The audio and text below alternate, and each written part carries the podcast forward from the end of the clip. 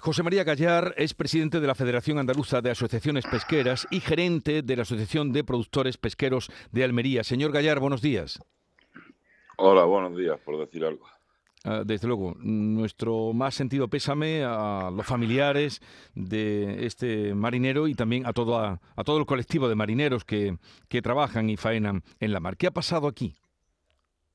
Bueno, como decía tu compañera, hay una investigación abierta por Salvamento Marítimo, pero todo indica que bueno, que un golpe de mar imprevisto pues hizo que el barco naufragara. No había muy malas condiciones en la mar. Eh, el otro compañero era un hombre, aunque joven, pero muy experimentado, porque llevaba toda la vida eh, en la pesca y lógicamente la zona la conocía porque era natural de, de la isleta del Moro y conocía todo, todo el entorno del Cabo de Gata.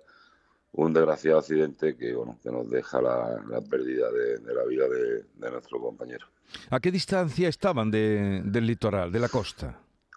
Bueno, este es un barco de artes menores, entonces pesca cerca de, cerca de la costa. Estaba en una profundidad, según nos, ha indicado, de unas 25 o 30 brazas, que son cerca de 60 metros de profundidad. Entonces, ya te digo, son barcos que pescan relativamente cerca de la costa porque es una embarcación de artes menores dedicada al transmayo.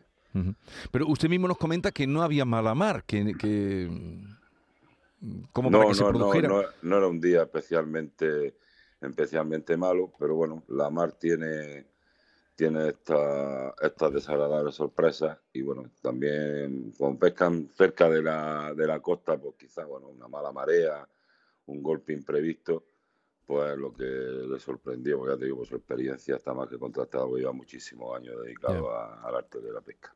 ¿Y los compañeros que lograron mm, poner a salvo su vida, qué han contado?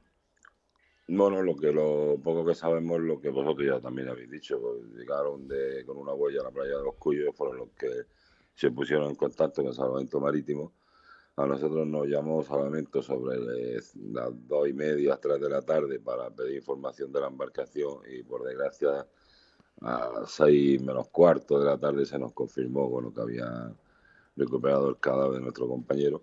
Y de momento lo poco sabemos, por bueno, es toda una investigación que está haciendo el Salvamento Marítimo y cuando se tengan las conclusiones sabremos realmente lo que ha pasado.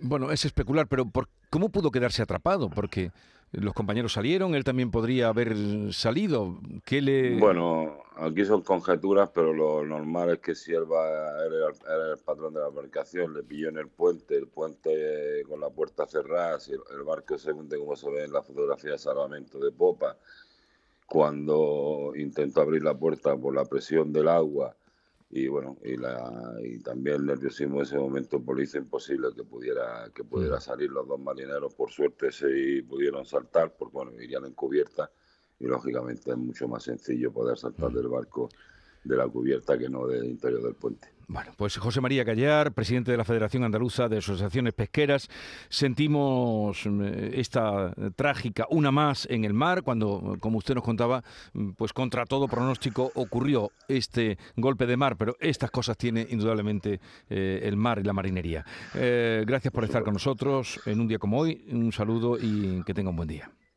Gracias a vosotros. Adiós.